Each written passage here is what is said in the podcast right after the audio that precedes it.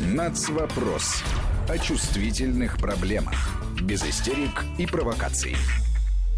Мы приветствуем наших радиослушателей. Марат Сафаров, Ольга Подолян в студии радиостанции Вести ФМ. Марат, добрый день. Добрый день, Ольга.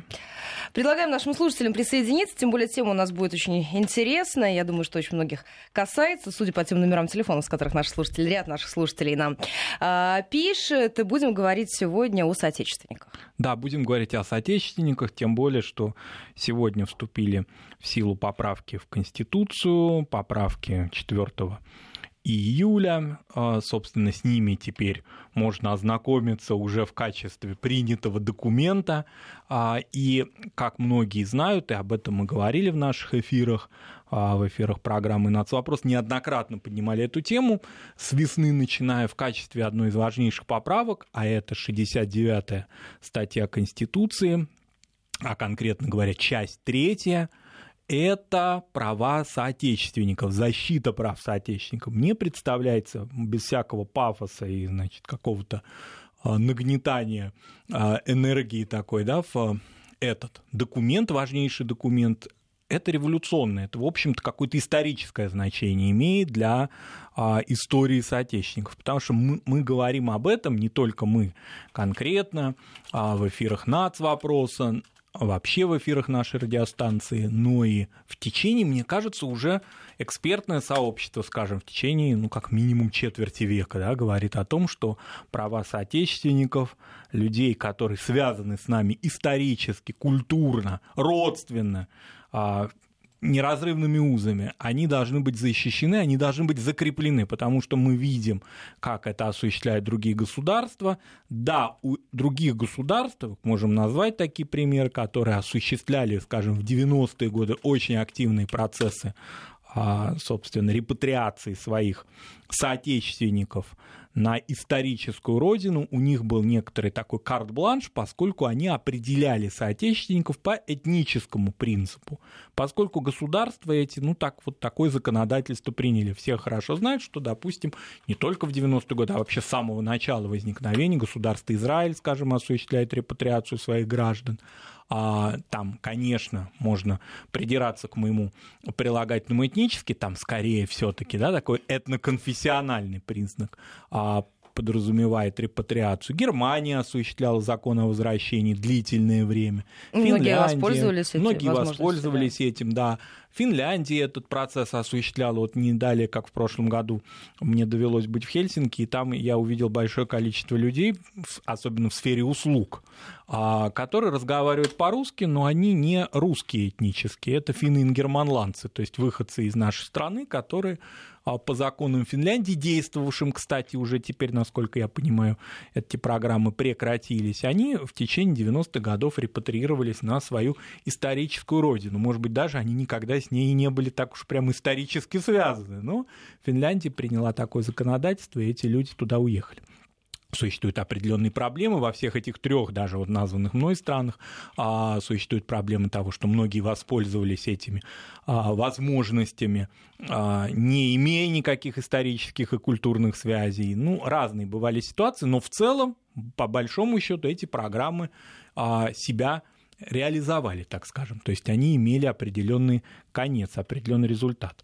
А что же касается нашего государства, вот мы смотрели на это, мы говорили о том, что вот есть хороший принцип а, я еще раз подчеркну, что мы не могли воспользоваться полностью этой схемой, поскольку она не предполагает в нашем случае чисто этнического характера репатриации, да, характера возвращения людей, если говорить об одном только аспекте прав соотечественников, потому что, ну как это определить?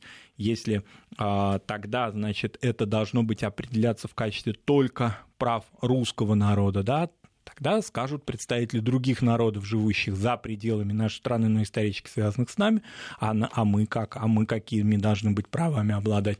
По советскому мы паспорту, где графа национальность указана, должны, значит, этим трясти и как-то доказывать свои права. Да?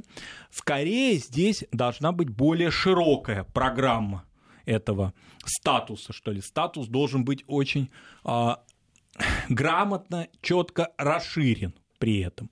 И поэтому, вот как мне представляется, он идеально а, сформулирован в действующей теперь Конституции, вот в тех поправках, которые теперь приняты и которые теперь носят характер верховенства закона. Давайте их просто вот прочтем, чтобы Да, и наши слушатели, это. если у вас есть вопрос, тем более, что если вы как раз относитесь к соотечественникам, средства связи 5533 Вести и плюс 7 903 176 363 для ваших вопросов. Александр из Киева интересуется про понятие соотечественников. Раскройте, пожалуйста, особенно для рожденных за пределами России, но в советское время. Да, ну вот для начала это очень хороший вопрос, и он очень такой болезненный вопрос, потому что понятно, что Конституция не будет раскрывать полностью а, каждое понятие. Да? Конституция не предназначена для того, чтобы дублировать собой или подменять собой конкретные отраслевые законы. Да? Конституция определяет а, самые общие, самые главные, самые важнейшие понятия. Да? И вот сначала давайте с Конституции, она очень короткая, это, собственно, часть третья. Российская Федерация оказывает поддержку соотечественникам, проживающим за рубежом, в осуществлении их прав, обеспечении защиты их интересов и сохранении общероссийской культурной идентичности. Конец цитаты. Вот так определяется определяются права соотечественников. А дальше мы смотрим на действующее законодательство, в котором, а, собственно, понятие соотечественников действительно раскрывается. Но раскрывается оно, как я так возьму на себя смелость, на трех таких уровнях, что ли, или тремя категориями она раскрывается. Да? Соотечественниками, понятно, являются люди, которые родились в одном государстве, то есть мы все соотечественники, живя в Российской Федерации, внутри нашей страны. Кроме того, соотечественниками признаются граждане Российской Федерации, которые проживают за пределами нашей страны, обладают, ну, грубо говоря, нашим паспортом. Да? Они могут получать пожилые люди пенсии, они получают определенные права, они а, могут возвращаться в нашу страну, пересекая границу, им не требуется никаких иных документов, кроме их общегражданского, собственно, паспорта, да, но это наши соотечественники, которые по каким-то причинам живут за пределами нашей страны. Вот эта категория, как мне представляется, одна из самых важных, потому что очень многие люди а, действительно приняли гражданство Российской Федерации после 1991 а, года. Им это удалось сделать, особенно в 90-е годы. В 90-е годы, надо сказать, что многие, наверное, наши радиослушатели, живущие, скажем, на постсоветском пространстве, знают, что в 90-е годы этот процесс был достаточно гибким. Он был не бюрократизирован.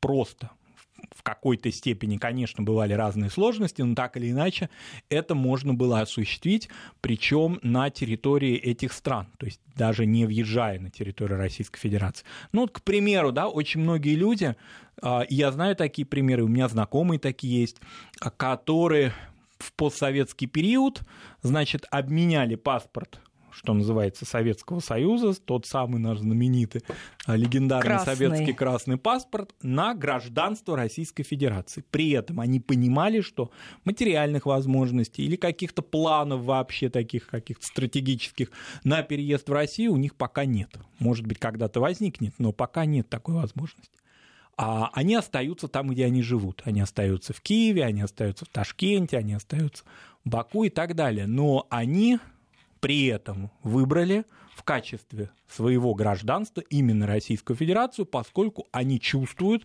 а, связь с нашей страной. Они русскоязычные. Да, языковую в первую языковую, очередь. Языковую, прежде всего, да. И поэтому они этот выбор сделали, и, ну, по прошествии уже почти 30 лет, или во всяком случае четверти века точно, понятно, что выбор они сделали правильный, потому что они защищены как граждане Российской Федерации. Если у них возникает возможность какая-либо, да, а, желание приезда в Российскую Федерацию, им не нужно ничего для этого больше, кроме того, что у них есть паспорт. Ну, самый такой банальный пример, да, это рынок труда, конечно. А на рынке труда такие люди, и тоже я такие примеры знаю, например, из Центральной Азии, они из государств Центральной Азии, они приезжают в нашу страну, им не нужно никаких иных понятно, э, промежуточных документов для того, чтобы выйти на наш рынок труда. Они не должны оформлять никаких иных документов. Они граждане Российской Федерации. Вот. Но потом, с течением времени, и об этом тоже, я думаю, многие наши радиослушатели знают, ситуация стала уже несколько усложняться. Или бюрократизироваться. И стало возникать очень много противоречий противоречий, причем на пустом месте часто, когда люди, которые, ну, по всем, всем, всем категориям и критериям а, могут претендовать на российское гражданство, наши соотечественники, должны были собрать уйму справок, вот как у Аркадия Исааковича справка для того, чтобы вам дали справку. Вот в таком ключе это возникало. Я знаю примеры даже такие, которые, ну, в общем-то, ну, я трагически, может быть, их не назову, но драматические, скажем. Вот, допустим, примеры пожилых людей, которых их более молодые, ну, в общем, их родственники, их близкие привозили в Россию, начинали оформление документов, требовалось внутри нашей страны. Да, они имели регистрацию, они имели временный статус проживания, но вот с этими бабушками, значит, пытались их родные дети и внуки ходить по инстанциям, особенно это в провинции возникало, да и не только, это не имеет значения. И э, часто появля... получалась такая ситуация, да, что, в общем, лучше мы оставим как есть. То есть просто вот наш пожилой родственник будет на этом временном статусе находиться, а следовательно он не будет получать пенсию. Потому что пенсию он может получать только там, вот в своем постсоветском государстве крошечную, да, где он зарегистрирован там, допустим, в Центральной Азии или Кавказе и так далее. А здесь вот уже как-то вот будем приноравливаться к этим условиям. И в результате эти люди жили 4-5 лет и не получали гражданство, потому что не было возможности, сил и ресурсов преодолевать вот эти бюрократические трудности. Эти примеры были, да, я даже пример знаю одной моей знакомой из Курской области, которая, значит, привезла вместе с родителями переехала с бабушкой, пожилой очень, из Узбекистана, и а, бабушку, они вот оформили на временной регистрации. И даже такой драматический момент мне она рассказывала, а, моя знакомая, о том, что вот мы боялись очень, когда бабушка уйдет из жизни. Вот когда она уйдет из жизни, то тогда, а как мы ее похороним? У нее документы, в общем, вот мигранты, да, она временно живущая русская бабушка, прожившая, родившаяся в Советском Союзе, а вот теперь она приехала в Россию, и, в общем, в России, оказывается, она на положении временного а, жителя такого, да, ну вот так сложилось, им повезло, в общем, они ее смогли проводить достойно, не гражданку России. Вот таких примеров много, их много этих примеров накопилось, и люди об этом говорят очень часто. И то, что теперь закрепляется право соотечественника, да, закрепляются его возможности. И понятно, что от Конституции мы будем спускаться вниз на законодательство, которое будем существенно, конечно, а наши законодатели будут существенно расширять в этих возможностях. Конечно, это, как мне представляется, еще раз повторю, это исторический момент. Очень много говорилось, но вот теперь это закрепилось. А, кроме того, вот тех людей, которые являются, значит, соотечественниками, гражданами Российской Федерации, но живут за пределами нашей страны, есть люди в законодательстве, пока это определяется так, процитирую, соотечественниками также признаются лица их потомки, проживающие за пределами территории Российской Федерации и относящиеся, как правило, к народам, исторически проживающим на территории Российской Федерации, а также сделавшие свободный выбор в пользу духовной, культурной и правовой связи с Российской Федерацией лица, чьи родственники по прямой восходящей линии ранее проживали на территории Российской Федерации. Вот такая широкая формулировка, она сейчас действует в законодательстве, но, как мне представляется, когда есть подкрепление Конституции, это законодательство будет работать несколько иначе, оно будет работать по-другому. И э, те очень существенные трансформации в получении гражданства России, которые были осуществлены по инициативе нашего президента уже с прошлого года, и мы знаем эти примеры, они адресуются не только в адрес а, жителей Востока Украины, допустим, да, и вообще Украины, а, но и в адрес других государств, и, по-видимому, будут расширяться применительно к разным странам, постсоветским прежде всего, они имеют очень важное значение именно с точки зрения вот этого преодоления бюрократизма и больше прозрачности. Человек, который живет за пределами нашей страны, говорящий по-русски, понимающий, а, что такое Россия, разделяющий наши ценности и желающий жить с нами здесь, в нашей стране, или желающий приобрести гражданство, ведь разные, опять же повторюсь, разные трудные ситуации. Мы не имеем возможности, да, а, вот сейчас честно говоря, прямо говоря, да, вот сказать людям, которые живут э, в странах Содружества, скажем, вот вы получаете гражданство, и вы автоматически наделяете этим, этим, этим, этим, этим правами, да, этой возможности а, законодательство не предусматривает. Поэтому человек, конечно, выбирает из того, из тех возможностей, которые у него есть, прежде всего материальных. Да и не только. Многие люди, допустим, хотят получить образование, многие не хотят уезжать со своей родины, которая стала для них родиной, но они всегда знают, что у них есть возможность приехать в Россию. Это не значит, что это запасной аэродром. Это значит, что это их историческая родина. И поэтому теперь они такую, такое право будут иметь. И кроме того, есть определенные, да, вот, как мне кажется, не, не, не имеющий такой вот сочетания, что ли, или какой-либо системности в этом а, программы, а теперь они, как мне представляются, будут, я на это очень надеюсь, и об этом уже заявляют многие а, чиновники, которые ответственны за это, они будут иметь некую вот эту систематизацию. Ну, например, да, знаю примеры хорошие, когда люди молодые люди в странах, опять же, вот Центральной Азии, они получали право на высшее образование в нашей стране. Они, конечно, не просто вот пришли с улицы, они, безусловно, а, связаны с определенными российскими а, образовательными, культурными структурами на территории этих стран, и они получают это образование. Они приезжают, я знаю таких, такие примеры в Узбекистане и в других странах. Кроме того, ведь у нас же есть во многих постсоветских государствах представительство наших российских вузов. Это тоже важная такая часть нашей культурной, образовательной политики, в том числе рассчитанной на соотечественников. И когда бюрократический препон и в этом будет преодолен, это тоже будет очень здорово. Я смотрю, наши слушатели присоединяются и задают ряд вопросов, в том числе, я вот смотрю даже несколько сообщений от наших слушателей, связанных с вопросом идентичности. Если гражданства российского нет, а идентичность присутствует. Безусловно. Но вот об этом и речь идет, что идентичность, э, свободный выбор, как у нас говорится в законодательстве, он и есть, определяется да, этим. Гражданства нет, если есть идентичность. Конечно, такой человек является соотечественником по определению. Кто может ему заявить о том, что он не соотечественник? Опять же, повторюсь, наша страна выстраивает политику по отношению к соотечественникам не на строго этнической почве. Мы, если бы такой ввели критерий, как этничность, ответственность, то тогда бы мы так запутались, такой бы мы вал бы проблем бы себе на голову повесили бы, когда у нас люди, ну вот, допустим, вот в законодательстве говорится, за пределами Российской Федерации, относящихся, как правило, к народам, исторически проживающим на территории России. Но это вот широкая формулировка. Это означает, что люди, которые связаны с русским народом, с татарским народом, с, не знаю, там, с башкирским народом, с чувашами, с мордвой, с другими народами нашей страны, с народами Северного Кавказа и так далее, живущими за пределами нашей страны, являются тоже соотечественниками.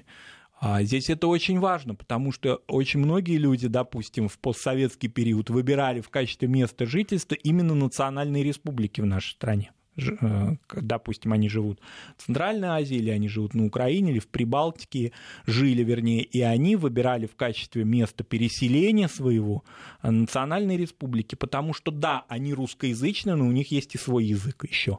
У них есть своя идентичность а, национальная, которая совпадает, что называется, с границами национальных республик в нашей стране. Им не оказывалась никакая помощь этими национальными республиками. Я только один пример приведу. Есть такой очень колоритный пример. Мы о нем в эфире однажды говорили в проекте «Самая большая страна», посвященному Адыгее. Ну, чтобы вот не забыть, сразу его приведу. В 99 году, в 98-99 годах, когда были бомбардировки натовские Югославии, появились люди, которые жили в Косово, и они заявили о том, что они адыги. А, они когда-то в XIX веке покинули а, Российскую империю, покинули не по своей воле и оказались, значит, в пределах Османской империи. Потом границы перекраивались, в общем, они оказались в Югославии, а вот в конце 20 века их дома, их жизни подвергались, значит, бомбардировкам. И тогда они заявили о том, что они очень хотели бы репатриироваться на территорию Адыгеи, которая, как известно, входит в состав Российской Федерации. Им были такие возможности предоставлены, и, значит, такой, а, он называется Мофихабль, такой аул возник около Майкопа.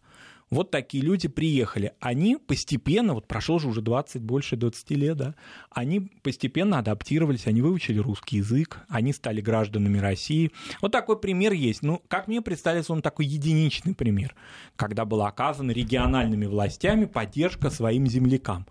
Они вот вроде как и не были тогда прямом таком критерии, да, прямым, прямым критериям вот этим не соответствовали соотечественников, может быть, да, но постепенно они понимали, что Россия, современная Российская Федерация, их историческая родина, Кубань, там, Северный Кавказ, их родина, и они приехали, сделали такой выбор, и, что называется, грубо говоря, не прогадали, потому что совершенно понятно, вот, а, вот представьте, остались бы они в Косово, вот что бы с ними было бы сейчас, да? Марат, сразу несколько сообщений из Швеции, два сообщения из Канады. Э, русский одессит родился в Советском Союзе, проживая в Канаде. Я подхожу под понятие соотечественник, задает вопрос Владимир. Мне кажется, что здесь ключевым понятием является слово «русский». Да? А человек, уже наш радиослушатель, сразу же сам себя и определил в качестве соотечественника. Если мы говорим, вот я, допустим, только перед эфиром, да, вот сейчас такая интересная у меня история а, произошла буквально на ходу, когда одна а, дама в соцсети мне пишет о том, что она живет в Узбекистане, а когда-то она вот увидела там какой-то мой пост, посвященный городу Касимову в Рязанской области. И она пишет, ой, какие у меня воспоминания появились после этой фотографии. Ведь в 70-е годы я со своей бабушкой на ее родину приезжала в эту Рязанскую область, в этот уездный городок, и мне так много всяких ностальгических воспоминаний возникло. Мы с этой женщиной общались в соцсетях, да, в личных сообщениях на русском языке. Ее бабушка, уроженка России, там, Российской империи, я не знаю, Советского Союза, это мне как-то не очень важно, мы этот момент не обсудили. Но человек в другой стране живет, разговаривает, пишет на русском языке, историческую связь имеет с Россией. Ну, соотечественник он, или мы ему скажем, покажем на него пальцем, на эту даму, и скажем, ну, ты гражданка или вы гражданка другого государства, ну, давайте с вами как с иностранкой будем разговаривать, да, это было бы глупо, потому что, понятно, эти люди, а они, а, собственно говоря, уже сделали свой выбор, когда они остаются русскоязычными. Мне представляется, что это очень важно. Не просто остаются, но и передают э, знания и русский язык своим детям. Да, ну, Оль, понимаете, а, бывают ситуации очень разные, да, бывают ситуации на постсоветском пространстве, как мне представляется, такая возможность даже не благодаря, вопреки очень часто сохраняется. За пределами, в дальнем зарубежье, конечно, гораздо это все сложнее, сложнее конечно. Да, когда английский язык подавляет, но все-таки на постсоветском пространстве иногда даже а, вот это давление, которое оказывают режимы постсоветских государств, русофобские часто, да, они тем не менее а, не доходят до своих а, грязных этих целей, потому что русский язык, как мы знаем, да, путешествие по постсоветским государствам, он сохраняется в этих семьях. Наша задача, и теперь это конституционная задача, защищать права наших соотечественников, в том числе, как мы понимаем, и языковые права. У нас остается буквально 20 секунд. Давайте еще раз назовем наши средства связи для ваших вопросов, если таковые имеются, и для комментариев. 553320 это смс-портал и плюс 7 903 170 6363 наш номер в WhatsApp и Viber. Я вот смотрю, даже из Италии нам стали тоже писать э, сообщения. Давайте сразу после выпуска новостей вернемся к этому разговору и его продолжим. Нацвопрос о чувствительных проблемах. Без истерик и провокаций. Мы вернулись в программу. 16 часов 34 минуты. Московское время. Марат Сафаров, Ольга Подолян в студии. Итак, обсуждаем тему соотечественников. Если есть вопросы по теме, то можете их задавать. 5533 Вести и плюс 7 903 170 6363. Наши эфирные координаты. И, как всегда, нам очень приятно, что слушаете вы нас в разных странах мира. Всегда, мне кажется, это очень а, радует, когда ты понимаешь, осознаешь весь а, масштаб, так сказать, всю географию. А, спрашивают наши слушатели, так, э, из Италии был вопрос, я видела от нашей слушательницы, что касается мужа итальянца, наверное, все-таки к соотечественникам не относится. Ну, здесь, да, существуют определенные проблемы все-таки, да, с, ну, вопрос, что наша радиослушательница русская, ждут с супругом итальянцем ребенка и хотят, значит, сделать ему, то есть ребенку. Ну, немножко другая история, с да, соотечественниками не связанная. Да, это какая-то история, конечно, сложная с точки зрения именно такая вот воссоединение семьи, я не знаю. Вот именно вопрос, который касается, а, мне кажется, личной такой да, темы, которая решается, как бюрократы бы сказали, в рабочем порядке. А вот, потому что понятно, что здесь есть определенные сложности. Конечно же, они, правда, упрощаются с учетом того, что супруга будет иметь российское гражданство или ребенок. Это тоже очень важно. Здесь нужно понимать, да, мы, конечно, апеллируем к опыту, который у нас уже накоплен с точки зрения того, что у нас уже есть определенные механизмы, за последнее время они все-таки очень существенную трансформацию получили. Я имею в виду после передачи миграционных полномочий а, МВД очень существенно улучшилась работа. Это все отмечают и эксперты, и люди, которые обращаются. Конечно, очень многие барьеры, которые осуществлялись да, до этого, были они не благодаря, вопреки, по-разному они, конечно, складывались, да, а и в регионах, и в столичных а, агломерациях, они как-то начали преодолеваться. Ну вот, допустим, классический пример, очень многие документы, которые необходимо продлевать а, и которые необходимо ну, фактически ежегодно подтверждать, так скажем, да, а теперь они осуществляются, в, например, в Москве в МФЦ. И это очень важно. Да, там сидят сотрудники, работают сотрудники а, миграционной службы МВД, но все-таки эта ситуация уже, ну, такая фактически, ну, не одного окна, конечно, да, но тем не менее очень существенного упрощения.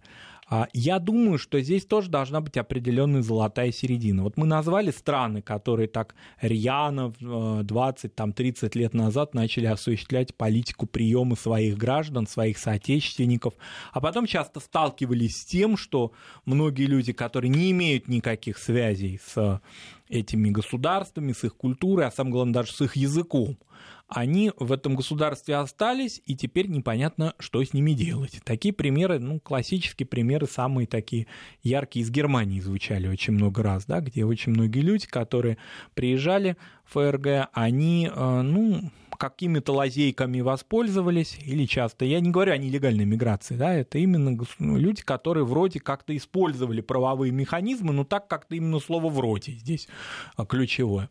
Поэтому здесь тоже не должно быть какого-то штампования.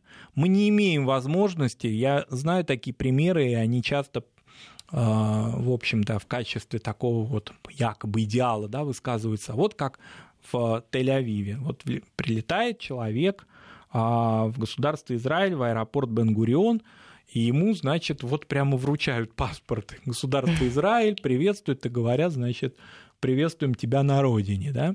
Понятно, что это немножко ну так скажем, не, далеко от истины, а даже не немножко, поскольку до этого человека проверяют по его родословной, существуют специальные службы дипломатические, которые в государствах, где он подает эти заявки, работают, и поэтому это только вершина уже его, значит, приобретения гражданства. Пусть и такая красочная, и вроде как-то теплая, и колоритная даже в чем-то. Мы должны в этом законодательстве, которое, еще раз повторюсь, после принятия поправок, конечно, по-видимому, да, будет иметь существенные трансформации и существенные упрощения, тем не менее должны понимать эти критерии.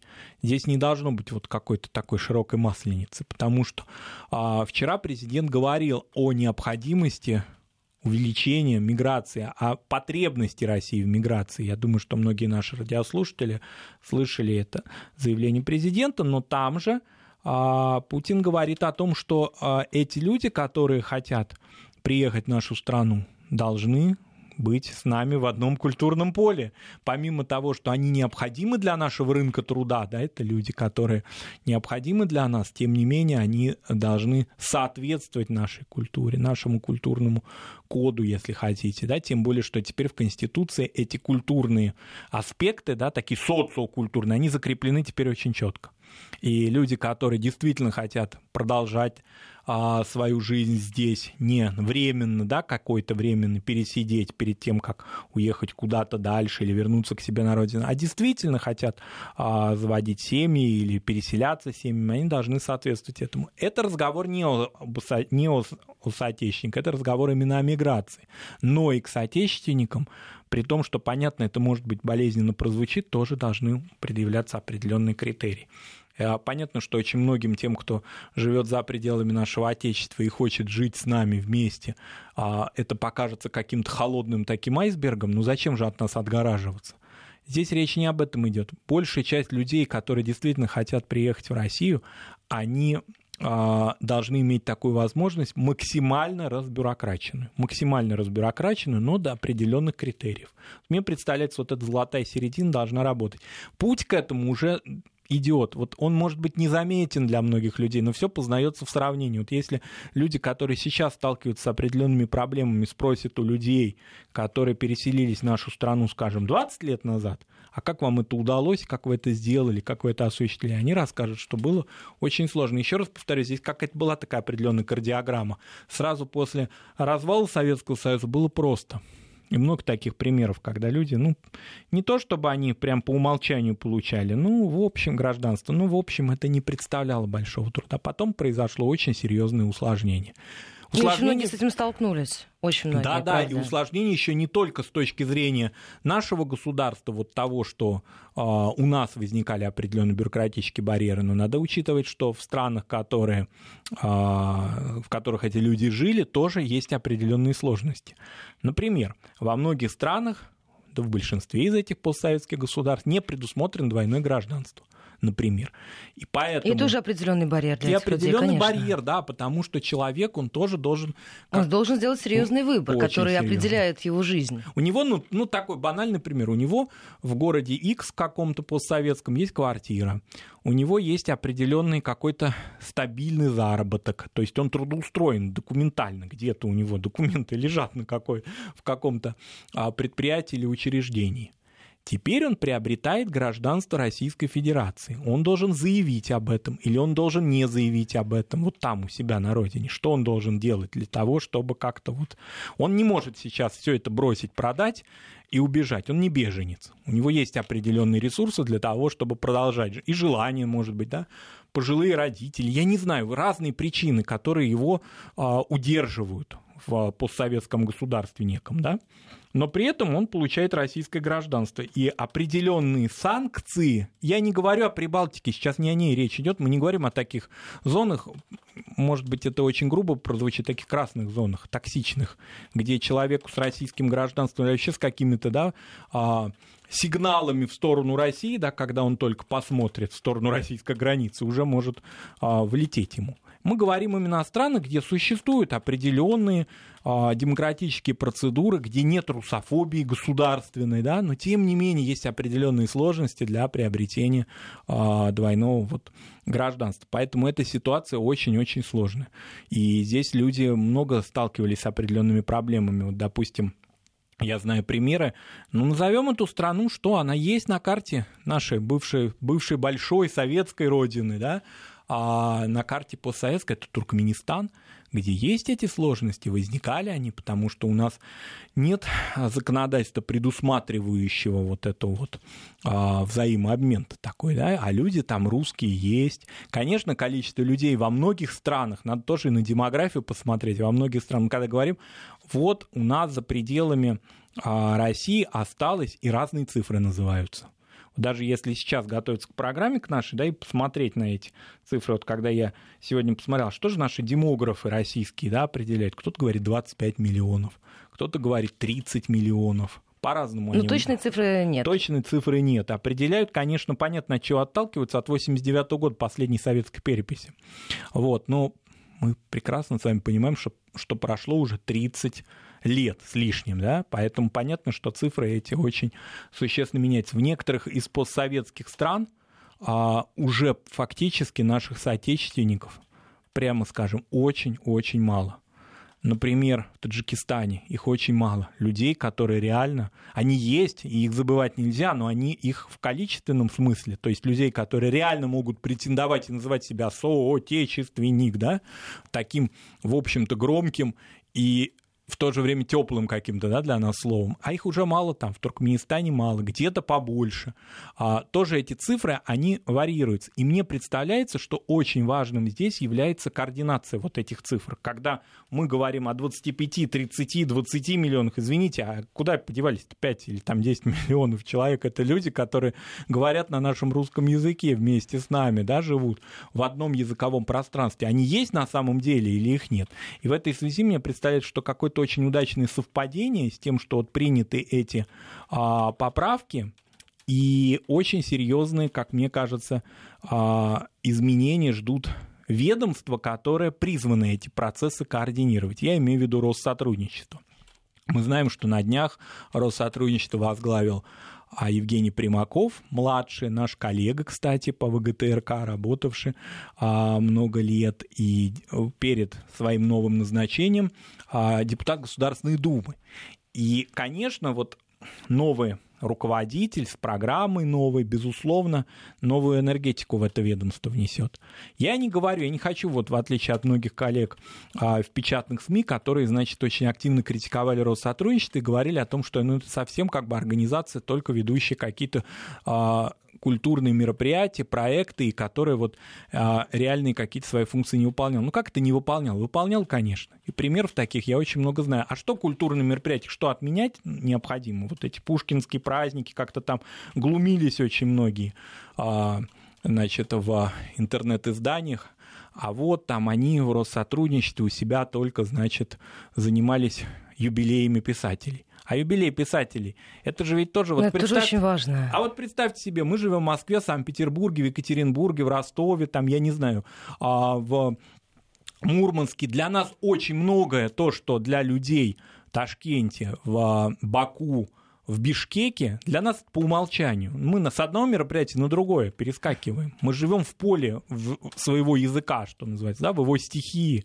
Мы очень о многом не задумываемся. Ну, это как со здоровьем, да, когда человек здоровый, он не задумывается о том, что, оказывается, и может прийти какая-то, не дай бог, болезнь к нему, да, и потом она будет сопровождать его жизнь когда человек живет в стихии своего языка, для него очень много по умолчанию. Он просто это не представляет для себя, он выбирает из, из огромного ассортимента того, чего ему предлагает жизнь, его страна, его город. Да?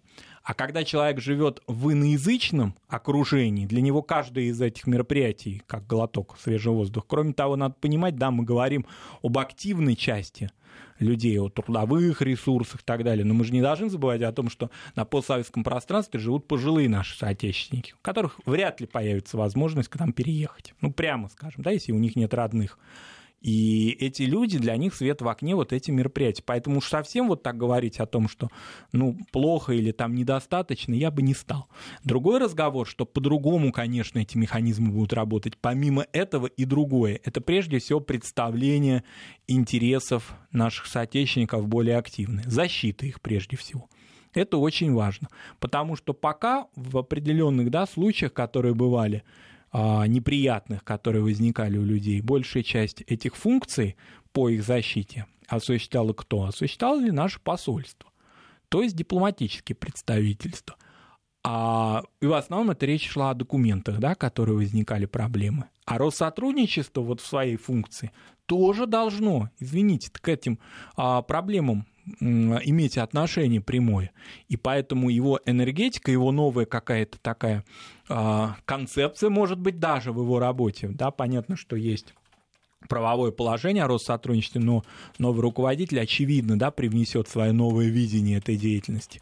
Оно, как мне представляется, вот прямо вот актуально как никогда, потому что новые поправки, новое прочтение этих статей Это и в определенной функция. степени это новая история в отношении с отечественником. Да, в определенной мере да, потому что Россотрудничество, конечно, эту деятельность будет более активно осуществлять. Ну, к примеру, вот как мне представляется, может быть, это такая идеализация, может быть, я ошибаюсь. Но вот если у человека, допустим, возникло желание стать гражданином нашей страны, как правило, вот я знаю это по многим нашим, ну, по многим, немногим, по некоторым, да, нашим отделением Россотрудничества, это, как правило, так называемые активисты, да, то есть люди, которые, а, ну, как скажем, да, живут в определенных этих странах, да, какую-то ведут активную работу, молодые активисты, они а, занимаются какими-то проектами, они заметны, и вот они какой-то возникает какой-то канал их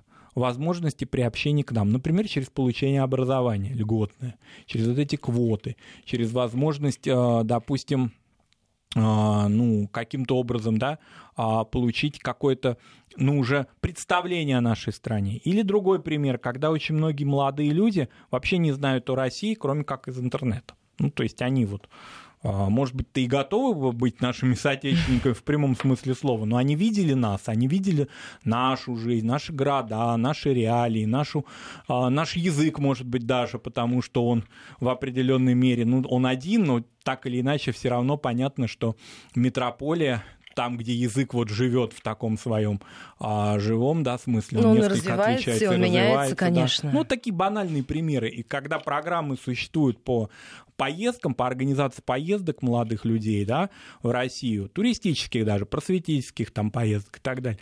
Это ведь тоже очень важная история, потому что очень многие люди не очень представляют хорошо а, нашу жизнь и нашу жизнь, допустим, за пределами картинки из интернета. Они должны знать эти реалии, они должны понимать, мог, могут они жить в России, могут ли они трудоустроиться, могут ли они найти себя здесь. Ну, мы же помним, как после чемпионата мира по футболу многие вообще по-другому посмотрели на то, что происходит в нашей стране. Конечно, конечно. Когда огромная такая, я бы назвал это благая весть такая распространилась да, по всему миру о том, что э, вот в России, вот причем не только в Москве, в Санкт-Петербурге, а ведь чемпионат да, проходил в разных городах нашей страны, по всей стране фактически а, вот живут так россияне, да, и оказывается, что многие те зарубежные СМИ, которые представляли, а, ну, фактически такую фальсификацию нашей жизни, да, они оказались неправы, а мы увидели это совсем другими глазами, своими, собственно, глазами. Э, меня, конечно, очень забавит. Недавно совсем было забавно, вернее, не, недавно была такая статистика о количестве Сколько осталось, фанатов, да, да, здесь? которые остались. Да, они настолько нас полюбили, что решили уже у нас остаться. Поэтому вот это такая, ну что ли, своими глазами картинка, своими глазами реальная жизнь, а, за пределами интернета или средств массовой информации, она тоже очень важна. Мне кажется, что Россотрудничество уже осуществляет эту деятельность, если будет продолжать в этом же русле, это будет вестись. Это не может быть, а, как мне представляется, да, мы должны помогать, но это не, до, не должна быть исключительно экономическая мотивация. Вот мне плохо, и вот спасите, помогите. Это, это не только такая а, мотивация должна быть. Это прежде всего мотивация должна быть и на то, чтобы человек был с нами связан ну, всем своим, всей своей жизнью, что ли. То есть это Но он объективно быть... и адекватно оценивает Абсолютно, свои возможности. Да, да, да, потому что если человек, допустим, а, держится за свое какое-то государство, приобрел там гражданство, хорошо себя чувствует, но возникла у него какая-то материальная проблема, или на него кто-то косо посмотрел, как ему показалось, или что-то, и теперь он все бросает и спасите меня, значит, я бегу, значит, в Ашной в ковчег, ну, мне представляется, что вот такая, как грубо говорили в 70-е, 80-е годы, колбасная миграция, да, она здесь не должна работать. Это может быть грубо, я понимаю, что очень многие люди, которые нас слушают, могут не поддержать меня в том смысле, смысле, что ну, всегда мы должны быть открытыми да, воротами, открытым домом. Ну, не всегда, потому что а, здесь у нас есть тоже определенные сложности, есть определенные финансовые механизмы для адаптации. Поэтому э, человек должен иметь осознанный выбор. А, и он, конечно, может меняться, этот выбор, да, он может на каком-то этапе жизни, может он действительно прийти такое, прийти такое осознание. Но так или иначе, если в Конституции это закреплено, всегда право на этот выбор у человека есть. Вот это самое главное. Он не будет апеллировать уже к каким-то документам, вот поднимать их и говорить, а вот здесь внесена такая поправка, вот я каким-то образом теперь имею право, да, мне, ну, трогательно это было, да, драматично, да, когда я видел у людей а, вот такие кипы значит, ксерокопий, которых указано там, что бабушка родилась в такой-то области РСФСР, и вот люди держат на всякий пожарный, что называется. Вот, значит, уже бабушки в живых нет. Вот, может быть, где-то этой справочкой я буду оперировать для того, чтобы показать, что я соотечественник, потому что мой предок по восходящей линии, значит, уроженец а, современной теперь России. Да? Вот чтобы этих возможностей не было, чтобы это было все достаточно упрощено, но до определенных пределов, которые, в которых государство тоже само заинтересовано, эти поправки внесены, и это законодательство будет, конечно, определенную трансформацию получать. Вот мне кажется, вот в общих чертах а, это так. Ну что, у нас время подходит к концу. Давайте напоследок обращусь к нашим слушателям. Друзья, у нас, если вы хотите нам задать вопрос, то, пожалуйста, уместите его в одно ваше сообщение, потому что иначе они просто размазаны фразами э, по всему смс-порталу. Их невозможно собрать воедино, потому что сообщений очень и очень много. А, ну что, Марат, спасибо большое спасибо, за этот разговор. Если у вас есть желание переслушать программу, может быть, вы не сначала а, услышали нас, то в архиве радиостанции Вести ФМ эм в разделе программы «Нас вопрос» вы найдете этот выпуск. У нас впереди новости, и сразу после главные темы дня в эфире радиостанции Вести ФМ. Эм. Нацвопрос о чувствительных проблемах. Без истерик и провокаций.